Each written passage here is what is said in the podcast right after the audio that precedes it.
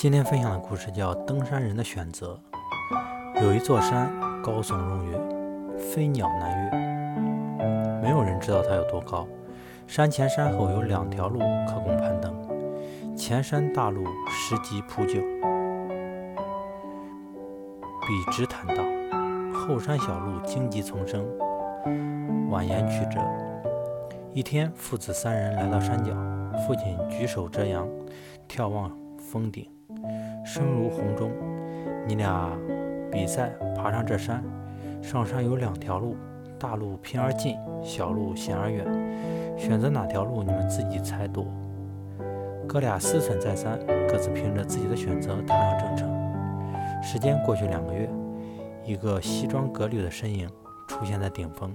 哥哥走来了，他面色潮红，略显发福，头发油光可见。他骄傲地。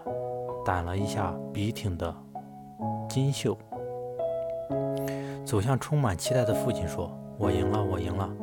这一路真是春风得意，在坦荡的大路上，我只需向前，向前。舒缓的坡度让我走得从容，平整的石阶让我心旷神怡。这里没有岔道让我伤神，没有突出的山石给我绊脚。我的心灵没有欺骗我，我是英明的选择，祝我胜利。”实践证明，在平坦和崎岖间，只有傻瓜才会放弃平坦，选择崎岖。聪明的选择，使我有了多么得意的旅程啊！我获得了胜利，我理当获得胜利。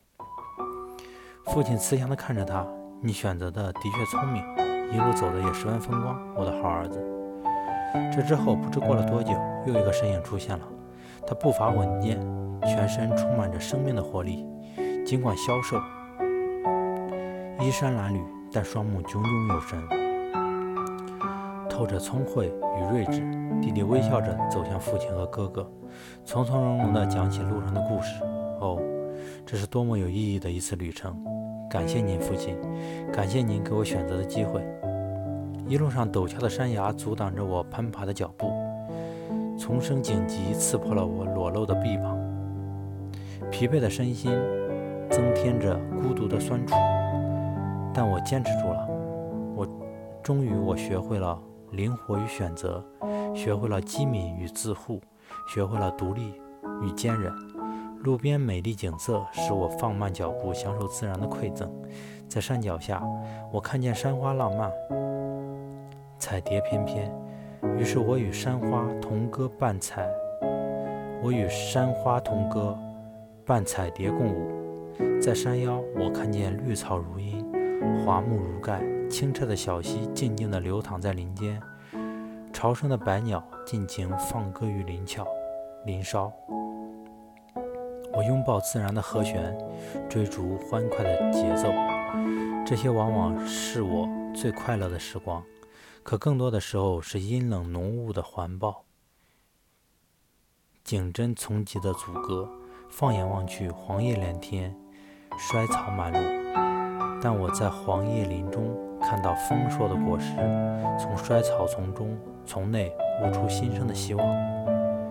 我感觉自己在成熟，一寸一寸的成熟。再往上是没有一点生机和寒风，没有一点生机的寒风和石树。我曾想放弃，但曾经的艰辛温暖着我，启迪着我，给我力量，给我信心，使我忘掉。比艰难更艰险的死寂，抛掉比痛苦更痛苦的迷茫，我最终到达了这里。